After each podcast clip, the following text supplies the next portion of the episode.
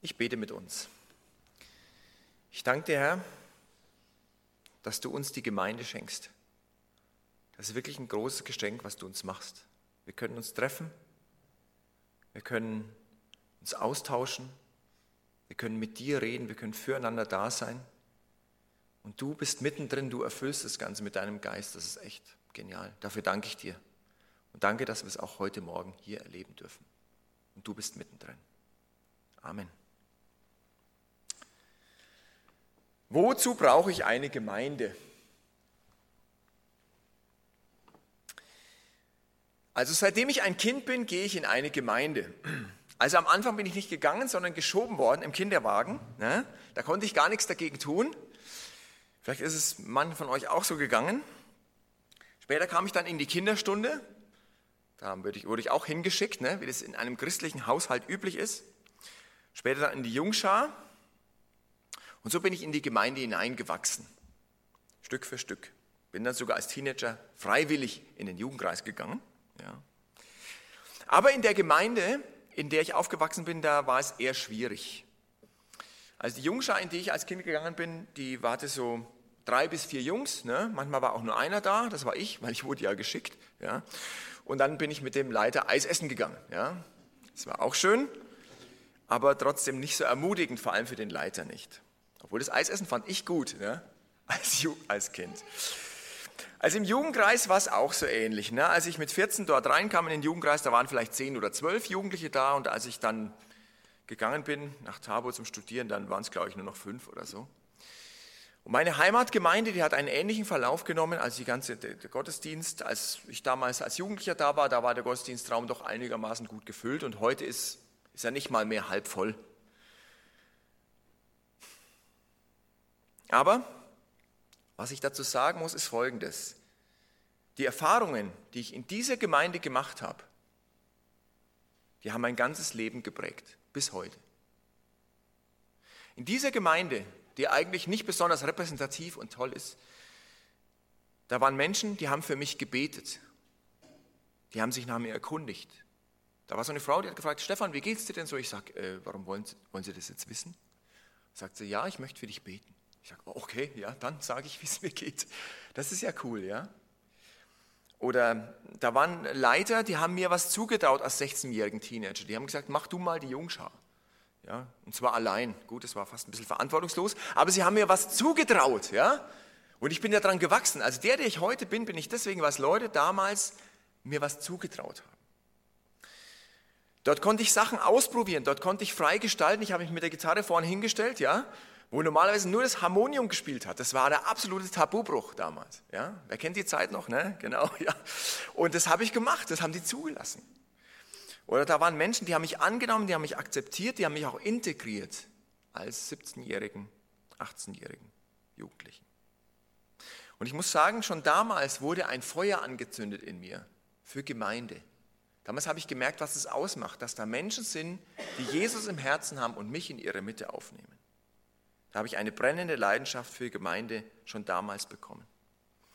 Ich habe dann ja auch eine ganze Reihe Gemeinden erlebt. Ich war ja als EC-Referent unterwegs in Bayern und bin da so rumgereist und da habe ich dann große Gemeinden gesehen mit beeindruckender Musik und Technik. Ja. Gemeinden mit brillanten Predigern, großartigen Gemeinderäumen, wie zum Beispiel der hier. Ja. Dann habe ich kleine Gemeinden erlebt, ja, mit langatmigen Einleitungen und so. Ne und altertümlicher Musik.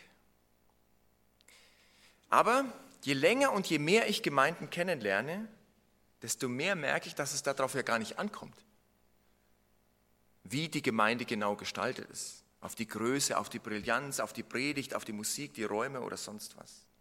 Das ist wichtig und das ist gut, dass es hier so schön aussieht. Ich finde es auch toll hier. Und das ist auch gut, da lädt man gerne Leute ein, aber es ist eben nicht das Entscheidende. Das Entscheidende ist was anderes. Und davon möchte ich euch heute vorlesen. Und zwar aus Apostelgeschichte 2, die Verse 42 bis 47. Wie uns die Gemeinde in der Bibel vorgestellt wird. Da heißt es von der ersten Gemeinde in Jerusalem, was das Leben der Christen prägte, waren die Lehre, in der die Apostel sie unterwiesen, ihr Zusammenhalt in gegenseitiger Liebe und Hilfsbereitschaft, das Mahl des Herrn und das Gebet. Jedermann in Jerusalem war von einer tiefen Ehrfurcht vor Gott ergriffen und durch die Apostel geschahen zahlreiche Wunder und viele außergewöhnliche Dinge. Alle, die an Jesus glaubten, hielten fest zusammen und teilten alles miteinander, was sie besaßen.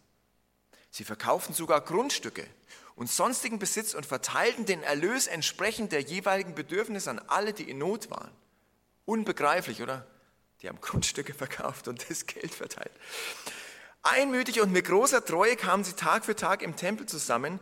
Außerdem trafen sie sich täglich in ihren Häusern, um miteinander zu essen und das Mahl des Herrn zu feiern. Und ihre Zusammenkünfte waren von überschwänglicher Freude und aufrichtiger Herzlichkeit geprägt. Toll. Sie priesen bei allem, was sie taten, Gott und standen beim ganzen Volk in hohem Ansehen. Und jeden Tag rettete der Herr weitere Menschen, sodass die Gemeinde immer größer wurde.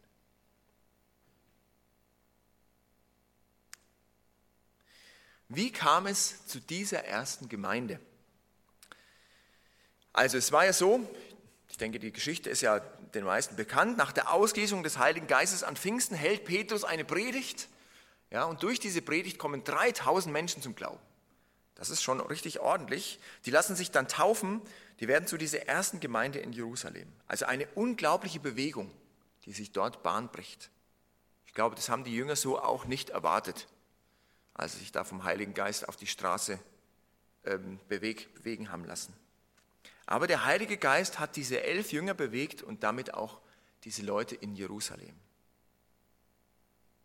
Aber was hat diese ersten Christen da geprägt? Wie haben sie zusammengelebt? Was hat ihre Gemeinschaft ausgemacht? Es gibt vier Sachen, die hier genannt werden in diesem Vers 42. Und das, das ist praktisch wie, könnte man sagen, die DNA also sozusagen diese, ähm, das Erbgut, das Entscheidende der damaligen Gemeinde. Und das, diese vier Dinge, die hier genannt werden in Vers 42, sind die, die Dinge, die die Entscheidung der gesamten Gemeinde beeinflusst haben. Das sind die vier Dinge, die die Gemeinde niemals hergeben würde. Man kann ja auch mal die Frage stellen, was macht eigentlich die evangelische Gemeinschaft in Ergesheim aus? Was wären da die vier Dinge? die wirklich als Schlagworte über diese Gemeinde stehen. An was orientieren, orientiert ihr euch? Orientieren Sie sich, wenn Sie Entscheidungen treffen? Welche Kriterien werden angelegt? Ja, wenn es um Gottesdienst geht, um Hauskreise, um Jugendarbeit oder was auch immer. Was ist die Prägung? Was gibt Sicherheit? Was macht diese Gemeinde wirklich aus? Für was lohnt es sich, in die Gemeinde zu kommen, statt sonntags auszuschlafen? Was ist es, was wirklich die Gemeinde ausmacht?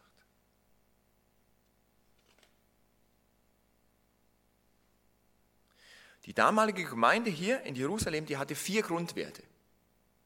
Lehre der Apostel, herzliche Gemeinschaft, das Abendmahl und das Gebet. Und darüber möchte ich gerne was sagen. Über diese vier Dinge. Fangen wir an mit dem ersten an, Lehre und Predigt. Die erste Gemeinde in Jerusalem, die hatte eine gute Lehre, fundierte Predigten. Da steht Lehre der Apostel. Die Apostel, das waren ja Menschen, die waren drei Jahre mit Jesus unterwegs. Die haben sich drei Jahre von Jesus prägen lassen. Die haben ihn hautnah miterlebt. Und diese Prägung von Jesus, die haben sie dann weitergegeben. Und in jeder Gemeinde braucht es Menschen, die genau das machen, die sich von Jesus prägen lassen und das, was sie von Jesus bekommen haben, weitergeben und die Gabe der Lehre einbringen. Fundierte Predigen, gute Lehre. Ich würde sagen, Predigt und Lehre ist das Fundament einer christlichen Gemeinschaft, das Fundament jeder Gemeinde. Das sind Worte, die verändern, Worte, die ermutigen, Worte, die hinterfragen und die auch mal das Leben auf den Kopf stellen. Worte, die wirklich Menschen verändern. Und eine Gemeinde blüht auf, wenn sie eine gute Lehre hat. Also wenn es Prediger und Verkündiger gibt, die klare Worte haben, dann blüht eine Gemeinde, blüht ein Glauben auf. Menschen, die liebevoll und deutlich reden, die kein Blatt vor den Mund nehmen und trotzdem den Einzelnen im Blick haben. So wie zum Beispiel hier in der Gemeinde der Theo, ja, Christopher, ich weiß nicht, wie er hier genannt wird, sagt er auch Theo, oder? Ja, genau. Der Theo oder, oder auch der Bernd, ja, der ja im Sommer jetzt aufhört, was ich gehört habe, ja. Aber auch solche Menschen, die wirklich das Wort Gottes von Herzen verkündigen und es weitergeben. Und es sind auch weitere Verkündiger hier in der Gemeinde, ja, die hier den Dienst tun. Das ist wichtig, wir, man braucht solche Menschen, die das tun. Und ich brauche auch eine Gemeinde, genau aus dem Grund. Wozu brauche ich, Stefan Münch, eine Gemeinde? Das ist genau der Grund. Ich möchte mich in einen in Gottesdienst setzen, in Offenheim bin ich dann meistens und setze mich dann rein und sage, ich möchte jetzt einfach mal hören, was der Daniel heute zu sagen hat. Oder beziehungsweise was Gott durch den Daniel zu sagen hat. Da setze ich mich so rein und möchte wirklich offen sein. Das ist manchmal ein bisschen schwierig, weil als Prediger überlegt man dann immer, ah, das hätte ich jetzt anders gesagt und mm, das hätte ich jetzt anders aufgebaut. Das muss ich dann immer so ein bisschen wegdrücken, diese Gedanken, ja. So, ich möchte hören, was Gott zu sagen hat. Darum geht's. Ich brauche Nahrung für, mein, für meinen Glauben. Für mein, für mein Herz brauche ich Worte Gottes, damit mein Glaube auch weiterlebt und sich entfaltet. Deswegen setze ich mich jeden Sonntag, wenn ich nicht irgendwo unterwegs bin, so wie heute, in den Gottesdienst und möchte Gottes Stimme hören. Und wenn du oder wenn Sie auch wollen, dass der Glaube sich weiterentwickelt im eigenen Leben, dann ist es wichtig, in Gottesdienst zu gehen. Von daher herzlichen Glückwunsch, dass ihr heute Morgen hier seid. Es war eine gute Entscheidung. Ja, wir brauchen die Worte Gottes für unser Leben. Dass wir uns neu erfüllen lassen von Gott und seinem Geist. Und dafür brauchen wir eine Gemeinde, damit Gott uns immer wieder neu erfüllt mit seinem Wort und seinem Geist. Was machte die Gemeinde aber damals noch aus? Zweitens, Gemeinschaft und Hilfsbereitschaft. In dem Text heißt es, der Zusammenhalt in gegenseitiger Liebe und Hilfsbereitschaft. Also die erste Gemeinde in Jerusalem, die hat sich wirklich intensiv umeinander gekümmert. Sie waren füreinander da, sie haben sich gegenseitig geholfen. Sie lebten in enger Gemeinschaft. Das ging sogar so weit, das habe ich vorhin schon gesagt, dass sie Grundstücke verkauft haben. Das muss man sich mal überlegen. Stellt euch mal vor, ihr verkauft jetzt euer Auto, ja, sagt, okay, mein Auto hat jetzt 8000 Euro eingebracht, ja, gehst in die Gemeinde vorne hin und sagt, so, wer braucht Geld? Ah, 500 Euro für dich, 300 Euro für dich, ja. Das haben die gemacht. Das ist unbegreiflich, oder? Unbegreiflich. Unglaublich. Was waren das für Menschen damals in dieser Gemeinde? Was war das für eine Gruppe, die wirklich füreinander da war? Menschen, die sich gegenseitig wertgeschätzt haben, die ihr eigenes Hab und Gut verkauft haben, um anderen zu helfen. Also will nicht jeder Teil von so einer Gemeinde werden? Stehen die Gemeinden nicht eigentlich Schlange? Äh, stehen die Menschen nicht eigentlich Schlange, um in so einer Gemeinde aufgenommen zu werden und zu sagen, ja, das ist doch der Hammer, ja? Hier wird mir versorgt, hier sind die Menschen füreinander da, ja? Hier kann ich auch was einbringen. Eigentlich müsste es doch so sein, denke ich mir so. Dazu eine kleine Geschichte von Tony Campolo. Tony Campolo ist ein Soziologe, Buchautor und Christ aus den USA und der hält Vorträge an verschiedenen Orten in dieser Welt und war eben einmal in Hawaii und flog also nach Hawaii und war im Hotel in Honolulu. Und weil der, die Zeitverschiebung ist, ne, sozusagen von USA nach Hawaii, ähm, konnte er nachts nicht schlafen. Ja, so Jetlag ne, hat er gehabt und so konnte er nicht schlafen. Und deswegen ist er nachts um drei ist er aus dem Hotel rausgegangen, um irgendwo ein Frühstück sich zu suchen oder irgendwie einen Kaffee zu finden. Und so. Alles hat er natürlich zugehabt, morgens um drei, aus einem kleinen Bistro in so einer Seitengasse. Und da ist er reingegangen, hat sich hingesetzt, der Wirt hat dann gefragt, was darf es denn sein, hat einen Kaffee bestellt. Und während er also sitzt und seinen Kaffee trinkt, sieht er plötzlich, wie da so, eine, so fünf Prostituierte reinkommen in die Kneipe und setzen sich also in so einen Ecktisch rein.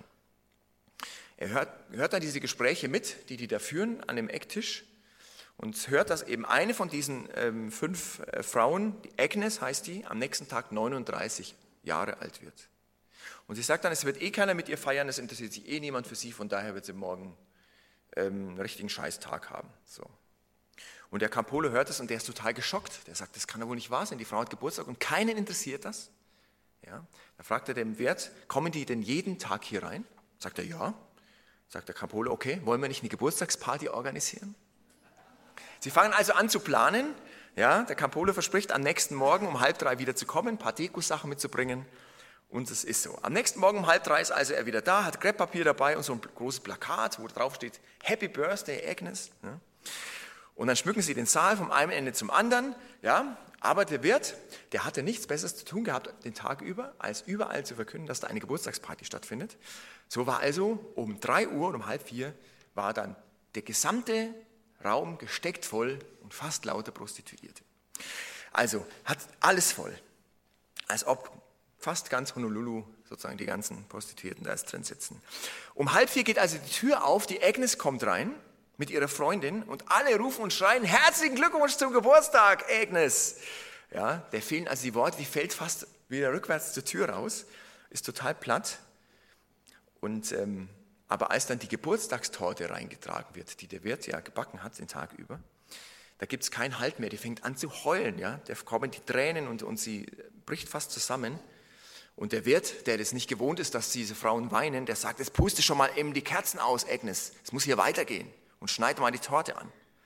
Die Agnes rappelt sich also auf, ja, bläst die Kerzen aus, nimmt aber dann die Torte und trägt sie einfach aus der Ausgangstür raus. Die Tür fällt ins Schloss und Stille im Raum. Keiner weiß, was, was zu tun ist, so richtig. Alle schauen sich gegenseitig an und schließlich schauen sie den Campolo an, der alles organisiert hat. Der erhebt sich also vom Stuhl und sagt, was haltet ihr davon, wenn wir zusammen beten? Da sitzt also dieser Campolo in dieser heruntergekommenen Kneipe um morgens um halb vier und betet mit diesen Frauen vom Strich. Er betet für die Agnes, betet für ihr Leben, für ihre Gesundheit, für ihre Errettung. Und der Toni Campolo erinnert sich noch und sagt, ich betete dafür, dass sich ihr Leben verändern würde und dass Gott gut zu ihr sein möge. Als der Campolo fertig ist mit dem Gebet, lehnt sich der Wirt so vor und sagt mit gereizter Stimme, hey Campolo, ich dachte, Sie sind ein Soziologe, aber es stimmt gar nicht. Sie sind ein Prediger. Was für eine Art von Kirche gehören Sie denn an? Sagt der Campolo, ich gehöre zu einer Kirche, die Geburtstagspartys für Frauen auf dem Strich macht, morgens um halb vier. Dann denkt der Wirt einen Moment nach und sagt, das glaube ich nicht. Weil wenn es so eine Kirche gäbe, dann würde ich ihr sofort beitreten.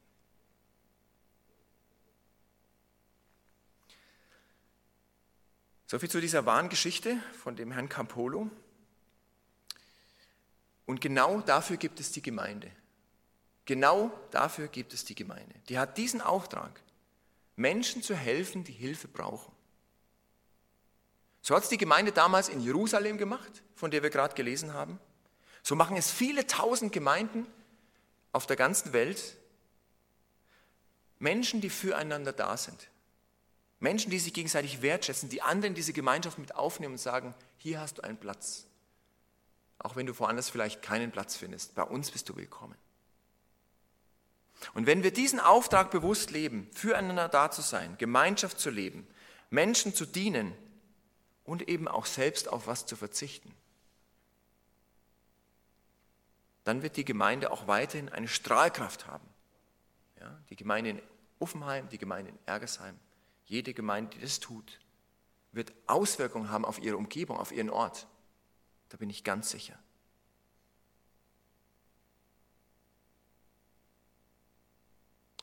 Die erste Gemeinde in Jerusalem hörte auf die Lehre der Apostel, das war das erste, auf Predigten, das Wort Gottes. Und das Zweite, sie lebt in echter und enger Gemeinschaft miteinander, war füreinander da, hat andere Menschen hineingenommen in diese Gemeinschaft. Und sie feierten das Abendmahl miteinander, das Mahl des Herrn. Sie trafen sich also im Tempel, aber auch in Hauskreisen und feierten zusammen das Abendmahl. Sie haben zuerst zusammen gegessen, steht sogar dort, dass sie es täglich gemacht haben. Sie haben sich täglich getroffen zum Essen verschiedenen Häusern, haben zuerst gegessen und danach Abendmahl gefeiert. Tag für Tag.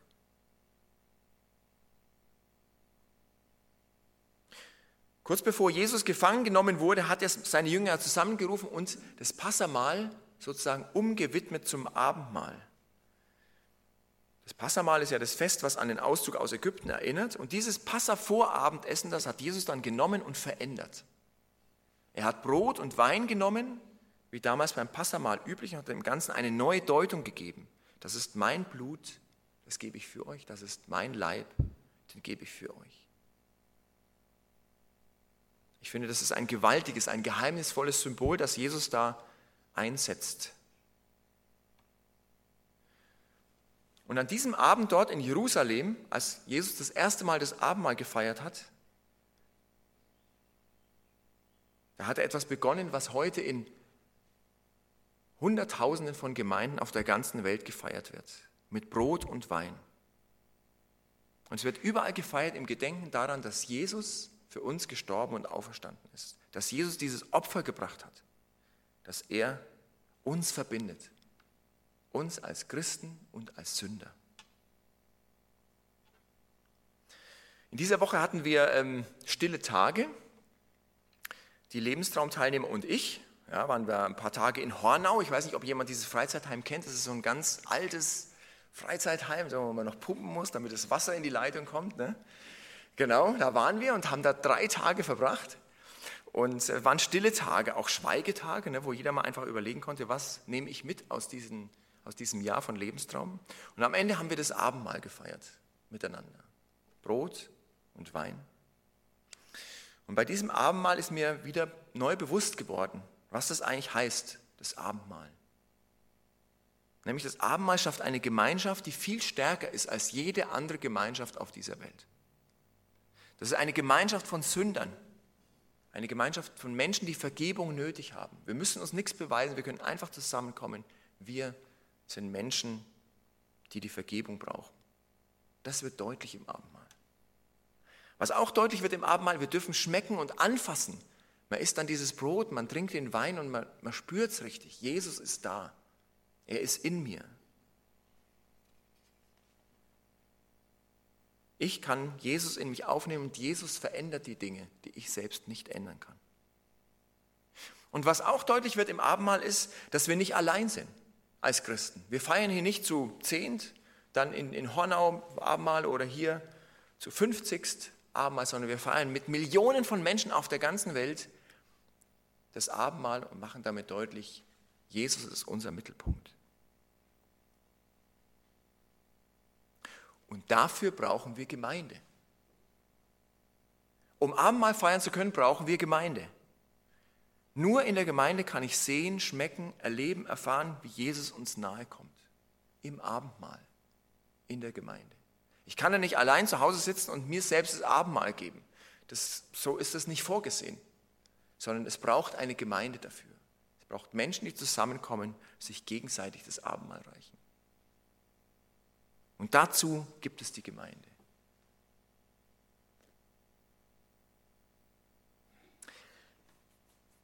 Die erste Gemeinde in Jerusalem hat Lehre und Predigt gehabt, Gemeinschaft und Hilfsbereitschaft gelebt und das Abendmahl gefeiert. Und das vierte, was hier steht, ist das Gebet. Ich weiß nicht, ob ihr Menschen habt, die regelmäßig für euch beten. Also wenn ihr es habt, kann ich euch nur beglückwünschen. Das ist wirklich ein ganz großer Schatz. Also ohne Menschen, die für mich beten, wäre ich heute gar nicht der, der ich bin. Also ich weiß zum Beispiel, meine Mutter, die hat so eine Liste, so eine Gebetsliste, ne? so ein DIN A4-Zettel und da steht über und über stehen da irgendwelche Namen oder Organisationen drauf. Und das liegt bei ihr ähm, neben ihrer Bibel oder in ihrer Bibel. Und das zieht sie dann immer raus und betet dafür. Und das Coole ist, dass ich auf dieser Liste auch draufstehe. Und meine Kinder auch. Und meine Frau auch. Und da bin ich super dankbar dafür. Das ist so was Wertvolles, dass es Menschen gibt, die regelmäßig für mich, auch für Lebenstraum und für die Familie beten. Und wir von Lebenstraum, uns würde es auch, glaube ich, gar nicht geben, wenn es nicht Menschen gäbe, die für uns beten. Also wir merken so, dass wir abhängig sind von Gott. Es hat damals schon begonnen mit der Baugenehmigung. Ich weiß nicht, ob ich das vor zwei Jahren erzählt habe, aber das war ein, ein einziges Desaster. Sieben Monate haben wir gewartet auf den Umbau. Das war unbegreiflich. Also dieses Landratsamt, gut, lassen wir es mal. Auf jeden Fall, irgendwann war es soweit, ja, und hat alles dann im Nachhinein gut geklappt, ja, das sieht man jetzt, aber damals sind wir ja fast verrückt geworden. Wir haben gebetet wie die Weltmeister. Oder die Finanzen. Wir, haben, wir sind immer wieder am Fragen, wie geht es, dass es auch finanziell passt. Ja, dass einfach genug Geld da ist und da sind wir dankbar, dass wir Gott bitten können. Du bist Herr über Silber und Gold, du kannst es uns geben. Und nicht zuletzt das mit den Teilnehmern, was ich gerade schon gesagt habe. Jeden, jedes Jahr stehen wir da und sagen, kommen genug?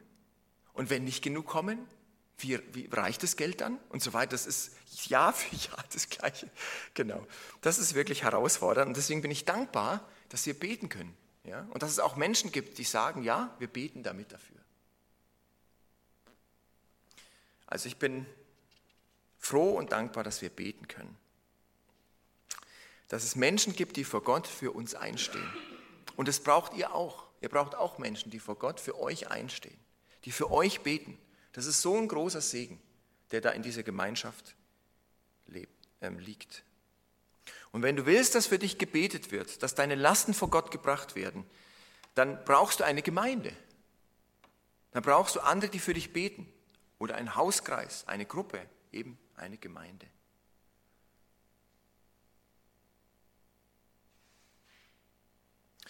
Wozu brauche ich eine Gemeinde? Du brauchst eine Gemeinde, um Predigten zu hören, die dein Leben herausfordern. Menschen, die sich mit dir gemeinsam diesem Wort aussetzen. Dann wird der Glaube wachsen und aufblühen. Du brauchst echte Gemeinschaft, eine Gemeinschaft, die füreinander da ist und die andere mit in diese Gemeinschaft hineinnimmt und dass du auch andere mit in die Gemeinschaft hineinnehmen kannst. Wir Menschen brauchen andere Menschen. Das Dritte ist, du brauchst eine Gemeinde, um das Abendmahl zu feiern, dieses gewaltige Symbol der Vergebung und Erneuerung in Jesus. Und du brauchst eine Gemeinde, wenn du willst, dass Menschen deine Sorgen und Nöte, Herausforderungen vor Gott bringen. Und, und dann kannst du aber auch selbst für andere beten. Auch das ist ein großer Segen, wenn man selbst für andere beten kann. Am Schluss meiner Predigt möchte ich gerne noch einen Abschnitt vorlesen, und zwar von Bill Heibelst. Bill Heibelst stammt aus den USA und hat als Autor und Redner viele Menschen ja, für Gemeinde begeistert. Er hat wirklich eine Leidenschaft für Gemeinde. Wer den schon mal erlebt hat, das ist unglaublich, mit welcher brennenden Herzen ja, der von Gemeinde spricht. Und er hat auch bei mir diese, dieses ähm, Brennen sozusagen wieder neu entfacht. Und er schreibt Folgendes, ich habe das hier mitgebracht. Was sehr, das ist wirklich sehr, sehr bezeichnend, finde ich.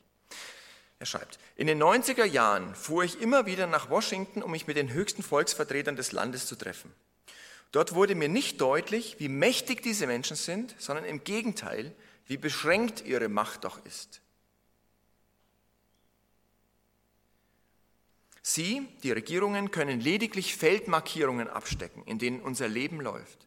Aber sie können keine verletzte Seele heilen. Sie können Hass nicht in Liebe verwandeln. Sie können keine Reue, Vergebung, Versöhnung und keinen Frieden herbeiführen. Auch wenn sie es gern wollten. Sie können es nicht. Ich glaube, die Merkel würde manchmal sich wünschen, sie könnte Menschen verändern, die so negativ denken über alles Mögliche ne? und hintenrum übers Facebook alle möglichen schlimmen Sachen schreiben.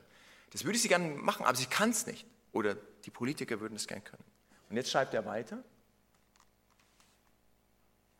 No, ja. Es gibt nur eine einzige Kraft, sagt er, auf dieser Erde, die das kann. Das ist die Kraft der Liebe von Jesus. Die Liebe, die die Sünde besiegt, die die Schande auslöscht, die Wunden heilt und die Welt verändert. Und das Wissen, dass der Gemeinde diese radikale Botschaft von der verändernden Liebe anvertraut ist, packt mein Herz jeden Tag aufs Neue. Das bedeutet doch, dass die Zukunft der Welt auf sehr reale Weise in den Händen von Ortsgemeinden wie ihrer und meiner liegt. Starke, wachsende Gemeinden, die, die den lebendigen Glauben praktizieren, können den Lauf der Geschichte wenden.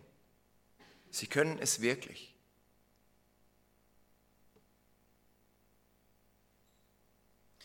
Soweit Bill Halbes.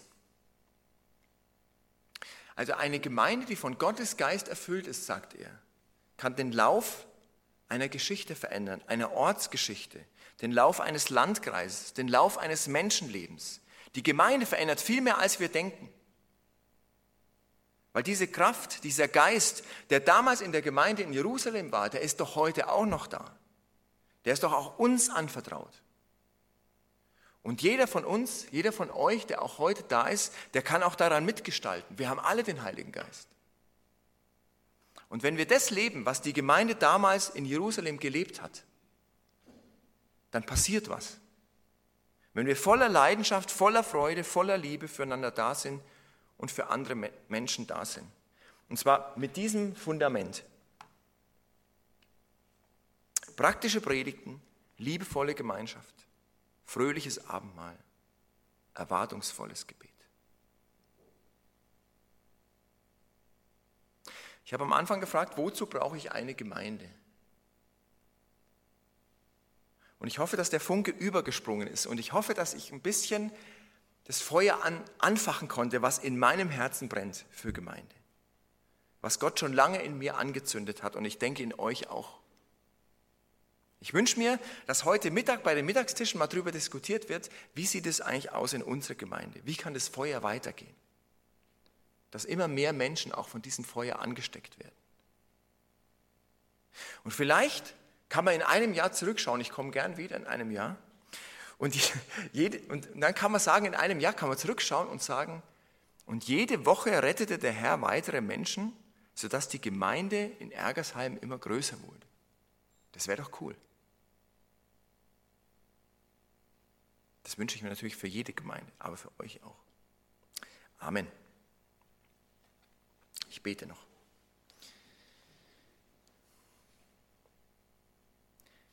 Ich danke dir, Herr, dass du diese Gemeinde damals ins Leben gerufen hast in Jerusalem und dass von dieser Gemeinde aus das wirklich in alle Welt gegangen ist, auch durch den Paulus, dass wirklich Menschen auf der ganzen Welt von dir erfahren haben. Und dass es auch hier bei uns die Gemeinde gibt, wo wir uns treffen können, wo wir uns austauschen können, wo wir uns neu füllen lassen können von dir, wo wir andere mit hineinnehmen können. Und ich bitte dich, dass du das, ja, das, was da ist, wirklich weiter wachsen lässt. Auch hier in Ergersheim, auch in Uffenheim und in jeder anderen Gemeinde, die hier existiert. Herr, durch deinen Geist kannst du das tun. Amen.